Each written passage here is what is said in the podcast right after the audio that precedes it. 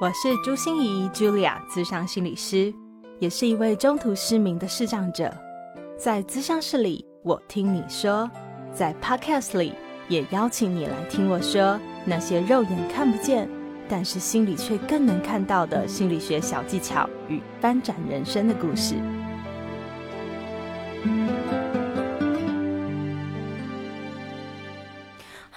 亲爱的朋友，你好吗？我是朱心怡，Julia，智商心理师，欢迎收听朱心怡说心里话。我是个做节目的播客主，当然也是个喜欢听 podcast 的小粉丝。始终在我的资料库里哦，一上架我就会立马点开收听的节目之一，就是今天的来宾——超直白心理学。他们的两位主持人自称名传金城武的颜志龙老师，还有美女助教小白。他们将有点硬的心理学科学研究结果，用轻松、浅白又生活化的方式，让每一个人都可以很容易的咀嚼、消化和吸收。我常常会一下就跟着颜志龙老师讲解，就很严肃的思考了起来；一下又因为小白的回应啊，就给他噗嗤笑了出来哦，就像是台湾版的老高与小莫一搭一唱的感觉。只是他们的每一集可真的都是货真价实的原创作品哦。从成立这个超直白心理学，嗯呢。其实我每次都会不小心念成超级白心理学哈的起心动念和他们结识的因缘开始，还有如何面对自己在过程中的完美主义呀、偶包啊，像是严志龙老师哦，一本正经的在节目中自带人气哦，我真的是边抖边笑又边崇拜，也会问他身为堂堂的大学教授的形象捏了一把冷汗。还谈到他们做 podcast 就好嘛，为什么还要动笔整理，把这两年多的精华写成书呢？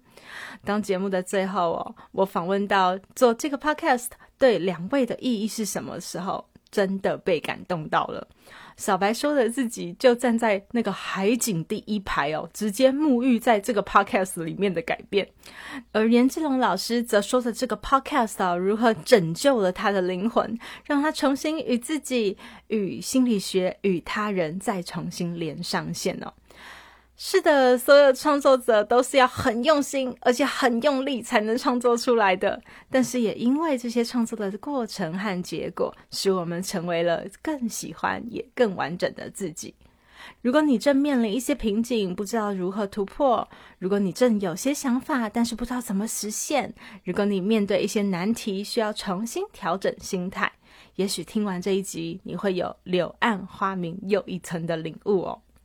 我也准备了三本超直牌心理学的最新力作要跟你分享，赶快到我的朱心怡视障心理师粉丝专业参加抽书活动喽！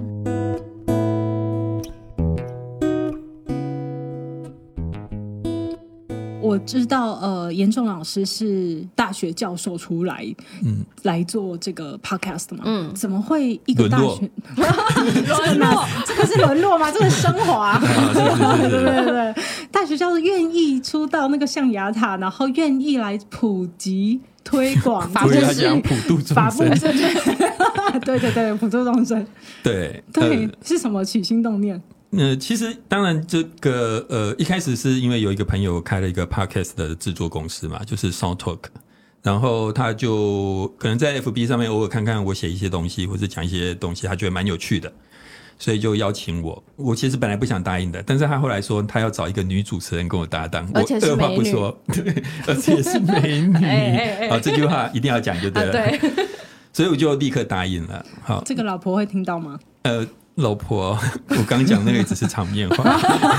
对对对，那当然，刚刚朱老师有问到说，那超直白心理学它直白，或是说希望用浅白的方式来让大家了解。然后我刚刚也觉得说，哎，对，的确是一个机会让大家去了解，真正深入的了解心理学。所以我就决定要做这个节目。那讲到这个部分，我其实觉得有一些东西可能听众朋友会感兴趣，就是说很多人都喜欢心理学嘛，然后我们也都觉得心理学好像很深奥、很厉害。可是你仔细想，就会发现说，其实有一些不合理的地方。我所谓不合理的地方很简单，就是说你会发现很多呃很多人都在开心理的课。这些开心理课课的人，他可能不是心理学背景出身的，他可能读过几本心理学的书，他可能有一些人生的经验，他们就开课或是写了一些呃心理励志的书，嗯你仔细想就会知道这个地方有个矛盾。这个矛盾是在于说，如果心理学很深奥、很厉害，为什么很多人轻而易举的就在做这件事？就像你不会看到有一个人读两本物理学的书，他就开始写物理学的书，或是做物理学的节目，不会。那现在这边就这个矛盾就说明了说，到底心理学本身是很简单，以至于大家都可以，还是说心理学很深奥，然后大家对它有所误解？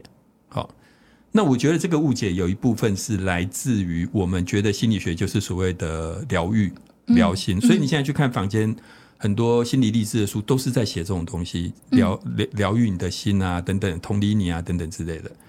但是其实心理学有更多的样貌，我觉得是大家比较少看到的。好，那我用一个例子来讲，譬如说，假设心理学是一块很大的披萨，嗯，那我们所熟知的那种呃疗心疗愈的东西，可能是这块披萨，譬如说我们把它切成八片里面的其中一片。我要问的问题会是：那剩下七片在哪里？为什么我们没有看到剩下七片披萨？所以我做超直白心理学，某种程度其实就是想要让大家看见剩下的那七片披萨是什么，真正心理学的样貌是什么。其实心理学的范围真的非常的广，用在很多方面，绝对不是只是大家平常看到的这一些，呃，就是比较疗愈的部分而已。对，是是，我我相信心理学的底蕴一定是非常非常的深的东西哈。嗯可是我我我就觉得说，嗯，这个是大学教授才会有的思辨能力吗？就是 就是。你知道，像像我们这种江湖术士不是江湖术士啊，就在跑跑江湖的这种心理师，其实我们想要讲的就是怎么样的心理治疗会对大家有用嘛？好，对大家有效啊，然后就提供给大家一些方法啊，提供给一些例子啊，然后让大家觉得，哎，自己呃不不孤单啊，被同理啊，然后知道有一些方法可以解决自己的问题。那如果我们知道了其他片披萨，嗯，又又又怎么样？然后为什么要知道？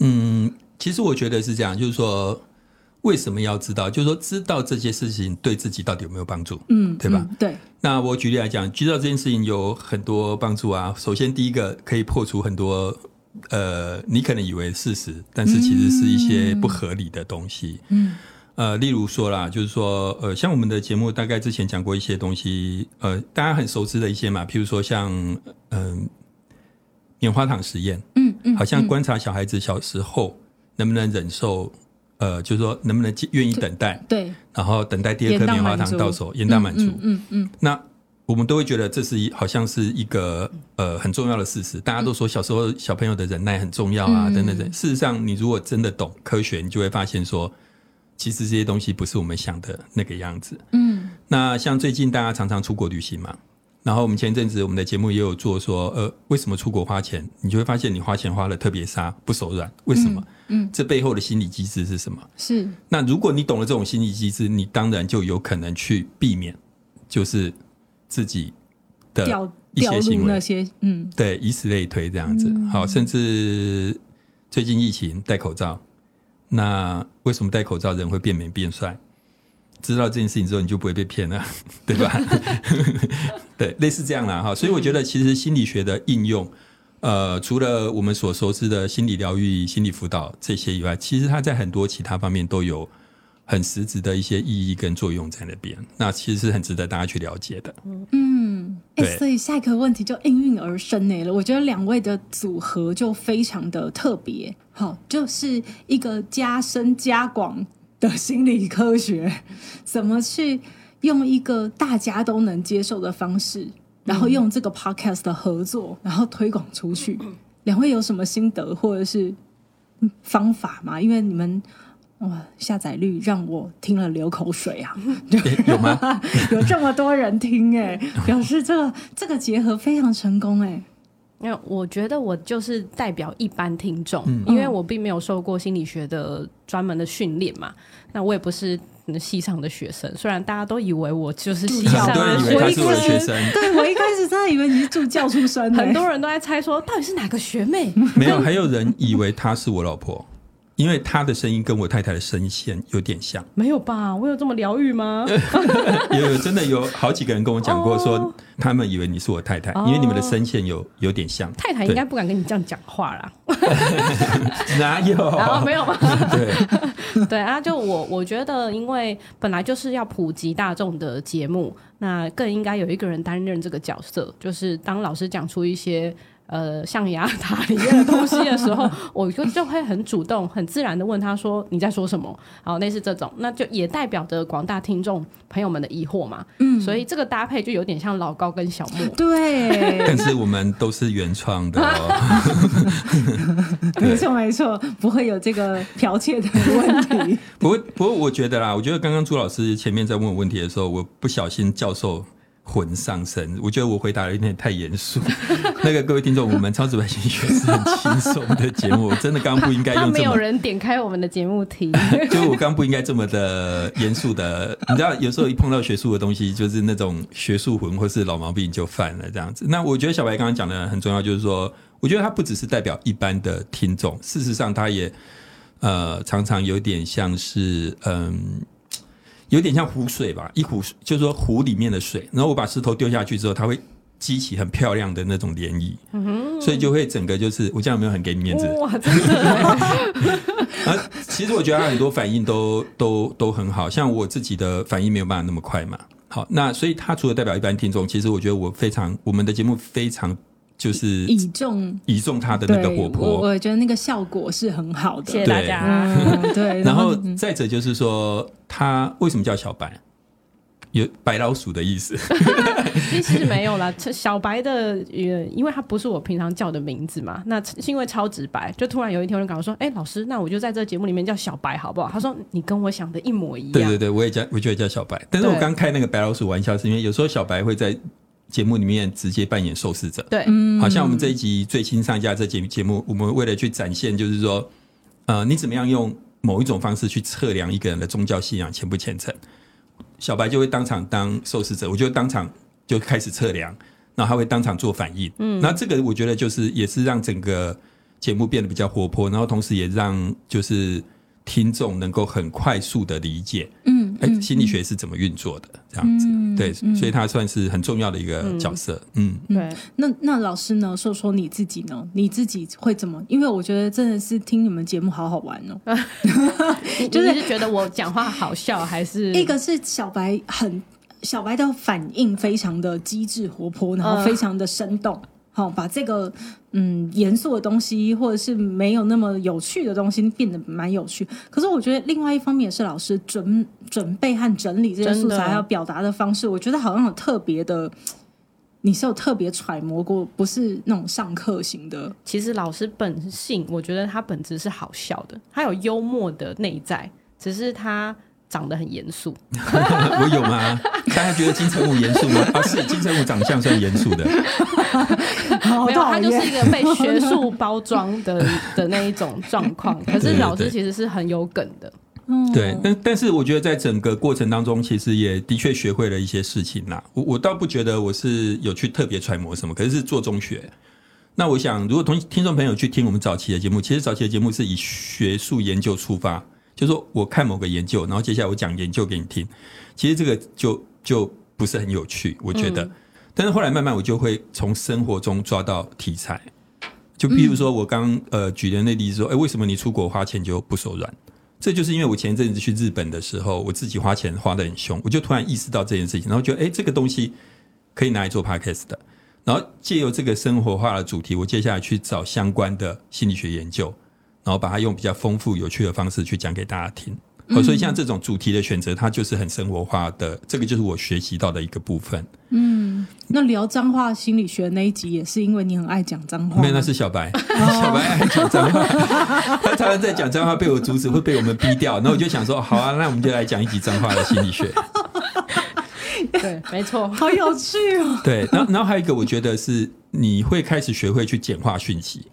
那所谓简化讯息，就是因为 Podcast 跟 YouTube 这种影音不一样嘛，就是说。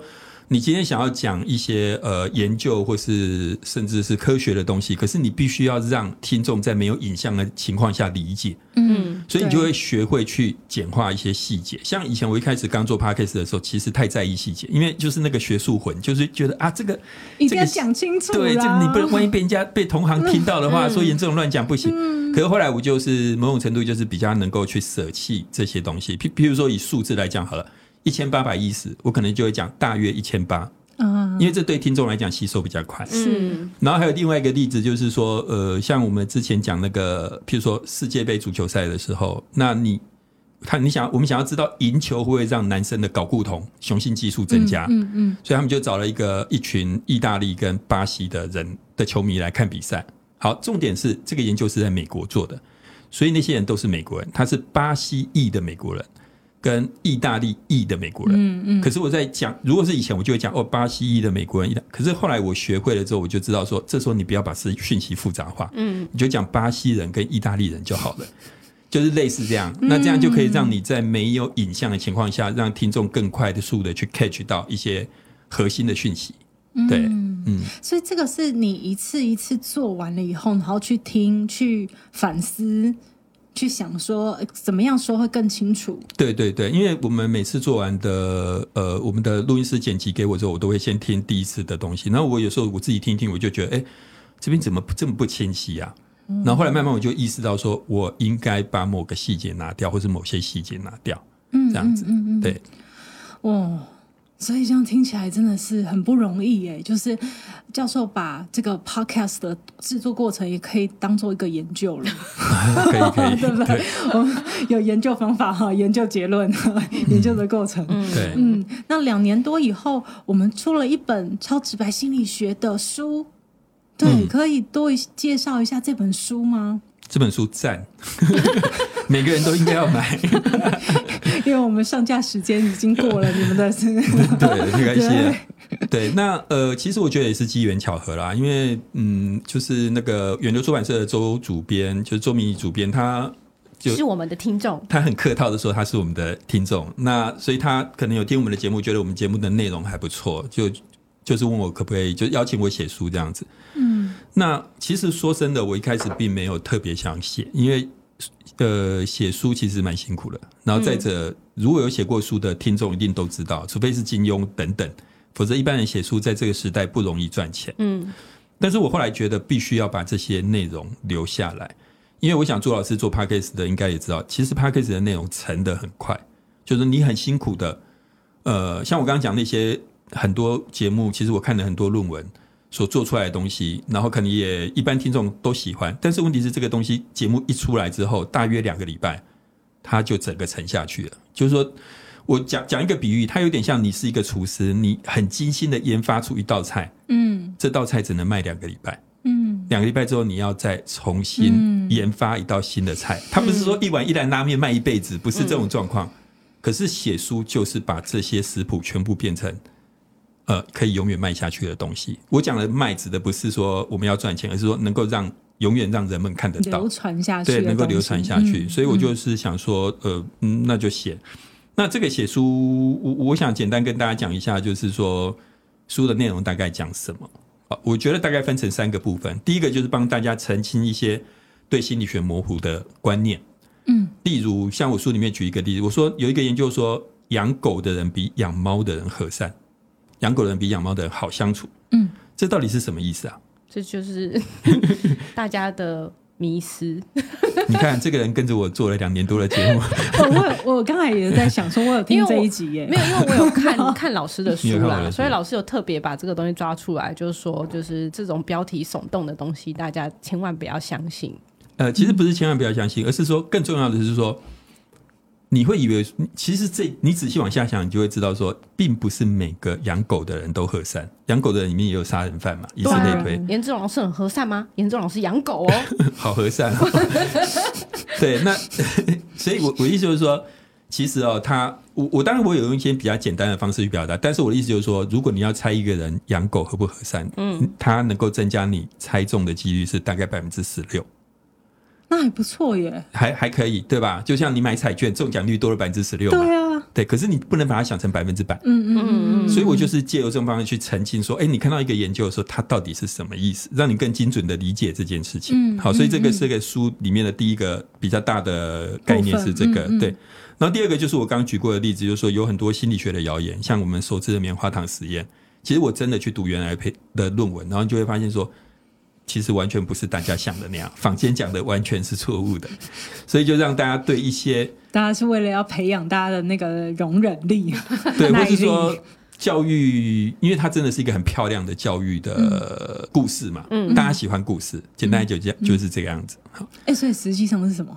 实际上是其实那个等待跟他未来的成就不止没有关系甚至是负相关。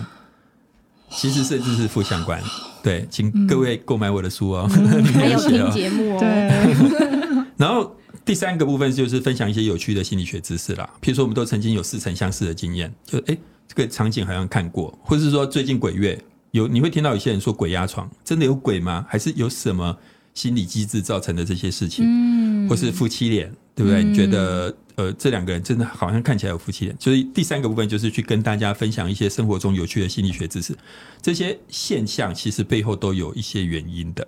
好，所以我觉得《超直白心理学》这本书跟我刚刚讲说，呃，有很多心理励志类的书可能有很大不一样，因为它里面谈了更多，我我认为是更广泛的心理学的知识。嗯这样子嗯嗯，真的这样听起来非常广。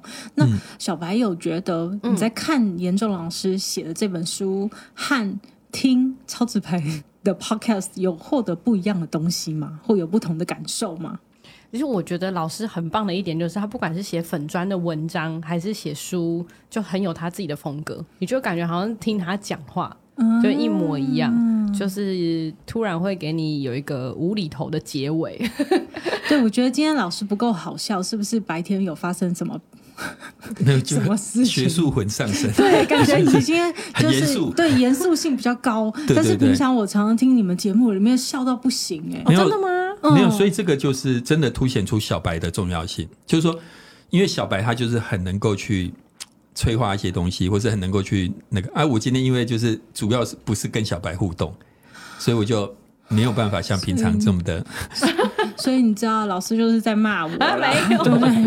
不如小白，他没办法激起他的那一面，就要靠你了，加油！因为我比较幼稚一点。对，对，可是老师在节目里面真的常常会有一些非常，比如说你会觉得哇塞，怎么有个男人可以那么孬啊？就是讲到太太的时候就，呃真的很尊敬啊，很 害怕的那种感觉哈、嗯或者是哦，我还呃看到老师那一篇静冈的。哦粉砖嘛，对不对？嗯就我的好友刘德华，我就 对，很好笑。很好，对对，就是很很可以很不要脸的自吹自擂，然后也没有关系，嗯就对，所以我我我我常常在想说，你看像是我们做 po 超直白 podcast，、也是周老师抱持的这种研究、不停的修正的心情来制作，会不会有时候有这种完美主义啊、偶像包袱啊，超觉得哦非常非常严重真的一，开始我们录节目的时候，是常常必须录到一半，老师说等一下小白这边重新录，就是他会有一些，比如说字词字句讲错，然后或是他觉得哎、诶你偏题了，偏题太多了，他就会制止你这样啊。因为我是一个常常会离题的人，对，这个是我的本性，我就会觉得啊干嘛一定要照上面走这样，嗯所以也是花了一一段时间去调整。调整说哦，其实老师个性比较严谨，因为他希望资讯要正确。好，那但是他也大概知道我可能这个时候会跑到就偏离轨道，呃，所以后面这个默契也是慢慢培养而成的。嗯，对。刚刚刚朱老师讲那个尊敬太太、爱太太部分，那是自发的、真心的我。知道，我知道，老婆，你有听到吗？一定要特别再三解释。那有时候在节目上会开玩笑，什么名传金城武或什么自吹自擂嘛，对不对？那我觉得，我说真的，我觉得那个某种程度就是表达你自己对自己的信心不足。如果我真的长得像金城武，还要一天到晚这样讲吗？所以其实我觉得啦，这个所谓的信心不足，跟刚刚朱老师讲的那个完美主义其实就有关系。所以我就是很力求完美的一个人，所以有时候就是有些东西，就是你会觉得，呃。可可能像刚刚朱老师，我们在录音前也有聊天嘛，聊到我们的节目的目前收听状况。因为朱老师会问我这个问题，是因为他常常听到我在节目上哀嘛，还说啊节目都没有 人听什么的。对呀、大家要赞助啊！其实这个也是反映完美主义，就是说你会觉得你怎么做都不够好，这样子。好，那所以我觉得啦，其实做节目以我来讲，我觉得的确是蛮消耗的。就是很辛苦，很辛苦的原因倒不是说，应该这样讲，也许我用六分力，我就可以做出一个中上的节目，可是我始终会有一点担心，说这样不够，嗯。所以我可能就会花更多力气。嗯，所以刚朱老师说啊，我今天不够好笑，某种程度可能也跟我今天要录音有关，因为其实我花了蛮多时间准备，事实上睡眠也没有睡得很好，这样子，哦。所以就是我不知道是因为这样，我今天的反准备什么？应不好笑是。准备今天的节目吗？啊，对，呃，不是，不是，当然您的节目也准备，哦那还有我们刚刚访谈朱老师，还有我们我这边结束之后，我跟小白待会还要再录音，哦，等等这些的嗯所有的东西加起来，这样子，对，哦，了解了解。可是我我觉得我以一个听众的话哈，嗯我听到的反而是很有自信的、嗯我的意思是说，你知道，我我觉得人其实最难的是你接纳你自己的好的那一面，其实每一个人都可以接纳。嗯，嗯，但是要接纳自己，每一个人都有黑暗面、阴暗面，或者是呃有一些羞于启齿的，比如说我小心眼啊，我爱计较啊，我我很容易嫉妒别人啊，等等等。你要去敞开这个部分，让自己和让所有人都知道，其实是一件非常。有自信的人才做得到的，就是说我被你知道也没什么关系，因为那就是我。嗯，对，所以我我每次听到你这样讲的时候，一方面真的当然都是好笑啦，可是也一方面代表哇塞，这个很接纳自己，而且自我肯定到有点自恋。自恋，对对对，是因为金城武的部分说了太多次了吗？可是像小白啊，嗯自己跟老师合作两年多以来啊，就是嗯，我我觉得啦，我我这个听众听起来就是你的幽默啊，你嗯的机智啊，那些是浑然天成的。这这个是你有练过的吗？那我是什么？他虎在天成，我是他他他他是浑然天成。老师，你其实我刚才本来以为你是浑然天成，可是我刚才又听到你说你其实网红这个概念，其实嗯，你是把它硬加进来自己身上，对对对对所以也有一点练习，对不对？或者有一点 刻意用力。一开始做节目会有一点用力，但是后来我觉得我们很快意识到自然比用力好。嗯，哦，对嗯所以小白，你有用力吗？还是你本来就我没有对嘛？我就这样觉得。他本来就这么歪楼，对对对，我平常讲话就是这种比较三在五句话里面会有两句话是比较幽默风格的，对，对，可能跟我的个性有关。然后我也是那种比较会转念的，或是天生就比较正向思考的心理人。韧性，啊，对啊嗯，所以就是讲话就会就是，应应该说这里面其实有问到说，哎，要跟老师怎么样培好培养好的默契。嗯我觉得有一点是我其实不太会因为对面坐着这个人到底是教授还是他是总统，还是说很还是他是高职啊，还是诶，如果是林柏宏，我可能会考虑一下。但是，但如果就是他是高职位，他是董事长或什么，我对我来说都是一样的。我觉得就是要用真诚的心去跟对方相处，然后让对方也可以理解你原本的性格是怎样，你才会引出更多东西。就是如果呃，你就把他当成一个很高贵的人，哈，或是当成一个离你很遥远的人，他他那你跟他讲话就会很憋屈啊，就是你就没有办法，就是跟他自然自然的当朋友。所以我觉得是我有放下这种，我天生有这种特质，对，因为我刚才在想说，哇，小白，你知道你讲到的是我，我觉得我到现在还没有完全过关的事。哦就是有时候来找我的咨商的人对。是学生，哎，这个我最会驾驭了，没有？嗯 就是学生嘛，或者是出呃出社会的新鲜人，对。哈。可是开始变成总经理级以上啊，然后是一个执行长啊，哦，一个很很了不起的创业家的时候，我心里虽然我表面上还是个心理师，他的心理师，嗯，可是我心里就开始挠了。哦，你知道，就就开始会有一点害怕，所以我就哇，你怎么 就是我觉得他们也很想被当平凡人，然后哦其实没有，我不想被当平凡人，你不要这样对我。他想要你膜拜他？对对对对，我需要崇拜。没没办法做不到，就就是我觉得他他们就也跟一般的的正常人一样，只是说他身份比较特殊，然后他长期被这样子尊荣的对待，那我当然对他也不会不礼貌啦，就是还是尊敬他。可是我我觉得在沟通的过程当中，本来就是因为我们现在在同一间录音室嘛，平起平坐啊，呃，也没有什么特别不一样的啊。那那我讲我自己心里的真实的想法，往往更能够引起大家的对你的兴趣。因为声音是骗不了人的。我个人觉得，所以大家在听你讲话的时候，就觉得哦，你这个人的个性很真，很真实。那难怪跟你讲话的时候，严老师也会变这样 屁屁的这样，也会跟着一起没歪。有啊，对哦，所以那那那严老师呢？你呢？你你是怎么样去慢慢让自己那么的幽默？还是你私底下其实是，只是不习惯在我我我私底下应该算是吧，因为，我应该是幽默的人。对我就上课的学生都还蛮喜欢的这样子。那你的幽默是跟小白一样那样，就是个性使然吗？还是你有什么原因让你？我觉得不能说是个性使然，应该讲说这是我习惯的沟通方式。可是我跟小白，我觉得我刚刚听他那样讲，我觉得我有一个很大的不一样，就是他是完全不会受到情境的限制的。可是我是很容易在不同的情境下会变得不太一样。就像我刚刚 这这一集一开始突然学术魂上的时候，就很认真、很严肃的去啊。我觉得我跟小白在某一个沟通的模式上不一样，是因为他比较乐天，然后他比较不会把每一件事情都看得很严肃。嗯，可是我不一样，我是有分事情的，就是说，好谈到学术的事情，我突然之间那个严肃的部分出来了，我把我太认真了。简单来讲，就是我太认真，在某些事情上，认真就输了。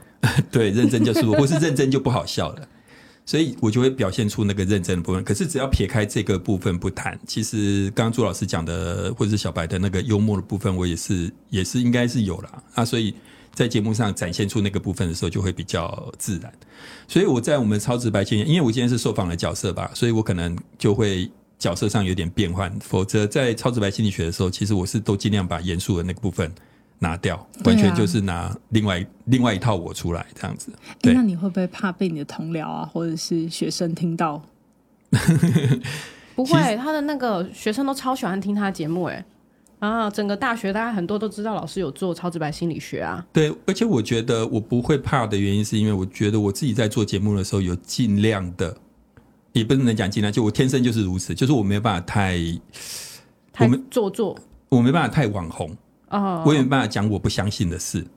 所以其实有一部分人对我们节目的评价是觉得我们的节目是值得信赖的，因为他认为我们会帮他做知识的把关。嗯，所以我们不会说啊，大家说棉花糖实验是这样，我讲给大家听，收工。不会，我会去看原始的论文，然后我发现不是这么一回事，我讲给大家听。所以我说，呃，朱老师问说我的同才，我会担心同才说我怎么样？我觉得不会，因为我是在讲正确的事情或者做正确的事情。当然我没办法百分之百正确，可是我觉得我做的那个部分算是有做到一定程度，所以我比较不担心。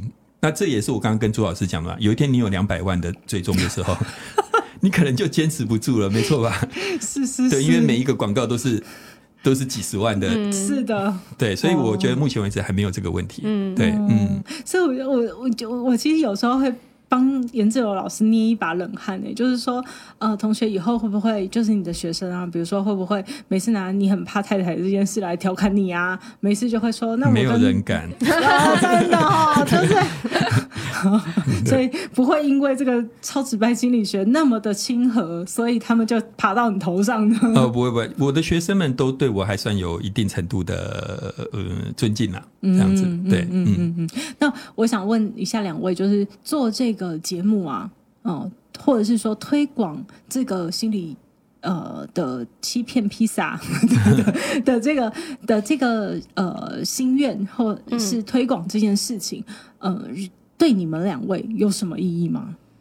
嗯，那我先讲好了，因为我呃，就是我之前其实一直都是在做主持的工作啦，所以主持对我来说本来就不是太困难的事情，就跟人讲话。它就是再自然不过的事，所以面对麦克风，我也不太会觉得很压力或什么的。但我觉得这个这个节目让我学习到很多内容之外，我觉得那个想法上其实有很多的改变。就是我觉得 我，但因为我是海景第一排嘛，跟老师讲话，大家都还没有听到节目的时候，就是我听到老师准备了很久的节目的内容。那我我没有，我真的没有在节目当中可能太多的心力去准备这些。这些教案，呃，就这些那个呃脚本，也不能交给你准备，太危险了。没错，但但就是呃，如果听众朋友们都可以有所收获跟改变，那大家可以想象我的收获可能是你们的好几倍。嗯，灌顶，对，因为有些删掉 啦，对对对，有有一些删掉了。没有，我我的就是百分百这样。那我觉得呃，超直白的意义就是，我们虽然都是没有拿薪水的无几职，可是做得非常开心，而且我从老师身上学到，做人做事的道理也没有完全没教人家做人做事。也不是，我觉得老师看待事情的方法很特别，然后。老师到这个年纪，虽然没有啊虽然没有很老，但是还是一直很愿意学习，所以他读了很多论文，然后他一年要读七十本以上的书，这些都让我很佩服哎、我真的做不到。可是透过老师去把这些东西集锦出来之后，给我们呃一些一些收获的时候，我就觉得某某些东西你就不一样了。你讲话的过程，你看待事情的方式，嗯，你觉得这个这个东西就有很像你每天每个呃每个礼拜都在听很厉害的。呃，浓缩的演讲，大概是这样，对我生命上改变蛮大的。对，所以小小白，等一下想一想哦，请就想要请你具体说一下，因为我听到都觉得好感动。那个感动是，嗯，就不只是你可以第一手的听到心经，好、你也可以如真实的接触到一个得道高僧的那种感觉，对不对？嗯对对，就是沐浴在那个法喜充满法喜充满的的 那个状况里面，那你觉得到底对你生命中或生活中的具体，你有发现有什么样不一样吗？具体来说吗？对啊，比如说你讲话比较好笑吗？还 是讲话比较撂？嗯、还是比较容易想得开？可能生活中会多一些一些以前没有超直白的时候，会多一些别的东西出来吧。譬如说，我们过一阵子要签书会，压力好大。呃，因为因为我觉得这个节目算是蛮多听众支持的，然后很多听众的留言啊，跟网络上的互动，我其实看了都会蛮开心的，因为感觉你真的在做呃有意义的事嘛。就你时间虽然不是拿来赚钱，可是你的时间是拿来分享。我觉得光是分享这件事情就很难得。那对我的意义来说，因为我本来就很喜欢分享的人，就没有一定要赚很多钱。虽然我超想、超喜欢钱啦，对，但但是这个。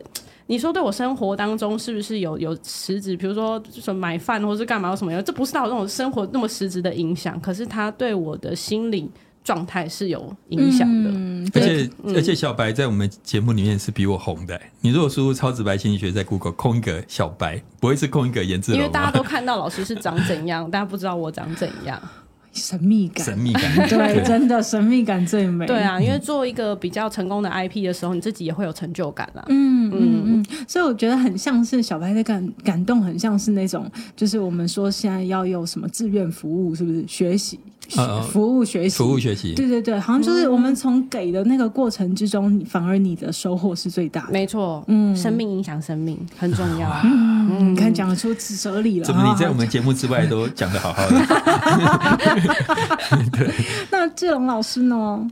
我觉得，嗯，最大的意义感应该是，这算是一种我跟自己相处的方式啦。其实我在我们超直白心理学的大概呃第五十集跟五十一集，我有讲我为什么后来淡出学术，然后后来来做超直白。其实这跟整个心理学的知识的可靠性有非常大的关系。然后这个过程当中，其实刚好也蛮呼应朱老师的心理韧性的主题。其实这中间 这这个过程当中，算是非常考验心理韧性。好，那后来来做这个 p a c k a g e 所以淡出学术这四个字是重点，就是说，其实学术是我从很年轻很年轻的时候就很想要，呃，就是我的志业，所以一路念到博士。但是当你到最后，你觉得你不得不选择淡出的时候，其实你跟他渐行渐远的时候，那个跟一个一辈子在一起的情人分手其实是一样的。说真的，那个很痛苦。嗯，那如果不是有这个节目，其实我真的这辈子可能几乎不会再读心理学的论文。嗯，那我就是因为做了这个节目，让我又开始偶尔就是读。根据某个主题，我就去读论文。根据某，所以我觉得它算是一种我跟自己相处的方式。就是一方面，我觉得，呃，心理学的知识或是它的体系，目前有一些让我觉得就是可能比较难受的地方。可是另外一方面，我又完没有办法完全舍弃它。那超直白心理学就是让我有机会再跟他保持一定的接触的程度。嗯好嗯那另外一个，除了跟我自己相处，还有一个是跟别人相处。所以跟别人相处，其实我觉得我是觉得我是认真说，我有 social phobia，我不喜欢跟人接触。嗯对我真的，社恐的意思吗？对对对对，嗯，就我真的不喜欢跟人接触。所以我刚刚开玩笑说啊，我们过一阵子有签书会，我压力很大。事实上是因为我不喜欢跟人接触。可是超直白心理学或是 p a c k a g e 的这种这种东西，你可以利用某一种方式跟大家在空中接触，嗯，不必面对面的接触。那我觉得这个其实是对我来讲算是一个呃跟别人相处，然后我也觉得蛮能够接受的方式。对，嗯嗯，你有想与人连接的欲望吗？呃，如果是林志玲的话，是可以的，但如果不是那种连结啊，老师。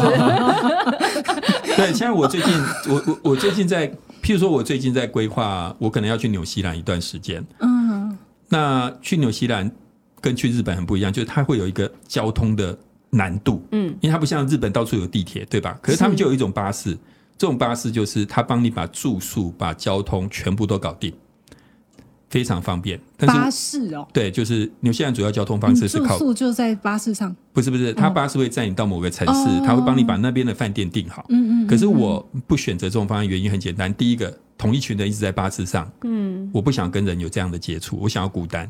然后第二个，到了那个饭店之后，因为它是类似青年旅社或什么之类的，所以是三四个人一间房间，我也不想我房间有别人。嗯，所以你问我说我有没有想要跟别人接触，我觉得还好，啊，能够不接触尽量不要接触。对啊，所以我说这就回归，你看我们一开始说人都有黑暗面、阴暗面嗯或不想接受的部分，可是看起来老师还蛮接纳这一部分的。然后就我有社恐，对我就是不想跟人对对对对对我没有想跟人家连接，我心理很不健康，对对不对？对对对对。可是我可以透过 podcast 跟别人连接，我觉得这样还不错啦，啊对对对对这样安全。就是我们都算真实啊，对对真实展现自己的性格。对，所以感觉这个 podcast 我其实觉得，嗯，对老师来说。不知道可不可以这样说？哎，就是很多人一定会觉得这个 podcast 帮了我们嘛，像小白就是嗯，有这样子的认为啊，就是听了这个 podcast 啊，一起主持，其实这个平台帮了我们，但是感觉上对老师的心理来说，好像也是这个平台在帮了你，哎，对不对？对，可以这样说了，在疗愈我。在疗愈你，对 对对，对再让你重新跟自己，嗯、跟心理学、跟大众连上线。对，而且我真的觉得，像尤其是跟心理学搭上线这部分，你真的会看到很多你以前不会看到的东西。我的意思说，如果不是为了准备准备这个节目，我永远不会知道原来棉花糖实验真正的样貌是怎么样。以此类推，其实不是只有它，好多东西我在准备这节目过程中，我都会发现说啊，以前教科书写的东西不是那样子，原来是这样子之类的。那至于老师为什么要淡出学术这件事，我真的觉得老师好敢写、好敢讲哦，哈！就请大家来追之前他们的超直白心理学，老师也有特别说过，对不对？对，五十五十一集。对 哦，对对对，然后是不是在部落格上也有写？哦，部落格我写超多文章。是是是是是，对所以如果大家有兴趣想要知道为什么一个腾腾教授要淡出学术，我们也可以去了解一下。嗯哈对对，因为我我邀我的那个单元名称叫“职人来谈心”，我会邀请各行各业。哦我每次一邀请教授要来谈一下他们教授的心里话的时候，都没有人敢谈呢。哦这样子 对对对，所以我觉得哇，这是个非常不容易的过程，这么的能够说。而且我们两个最有资格叫职人，我们是超直白，哦职人。谢谢两位，我真的是觉得超直白，也也超犀利的，就是你们给的都很，哎、那我们要弄副频道，超犀利心理学。对对对，都是很一针见血的回应哦，嗯。然后也直球对决，你们都都没有在闪避。超需求，对，好啊，所以我相信今天就是大家听完这个访谈以后，不只是对超直白心理学更有了解，然后对于一个教授哦，为什么会后来会做，我还是说这叫升华哈啊，这个 podcast 啊，这个更有了解，然后也对心理学到底有多浩瀚。哦，相信大家也开始有一些不一样的想象了。嗯，然后对于如何更接纳自己，好、然后展现出真实的自己，我相信也更有体会了。嗯，所以今天非常谢谢两位，谢谢谢好，谢谢左老师，谢谢拜拜，拜拜拜。心念转个弯，生命无限宽。如果你喜欢我的节目，邀请你可以继续追踪，并且给我五星评价和留言互动。如果你也感受到我们团队的用心，可以使用自由赞助的功能，给予我们实质的鼓励哦。咨商需求、合作邀约，或想要了解更多心理学的知识与故事，节目说明栏中都有我更多完整的资讯哦。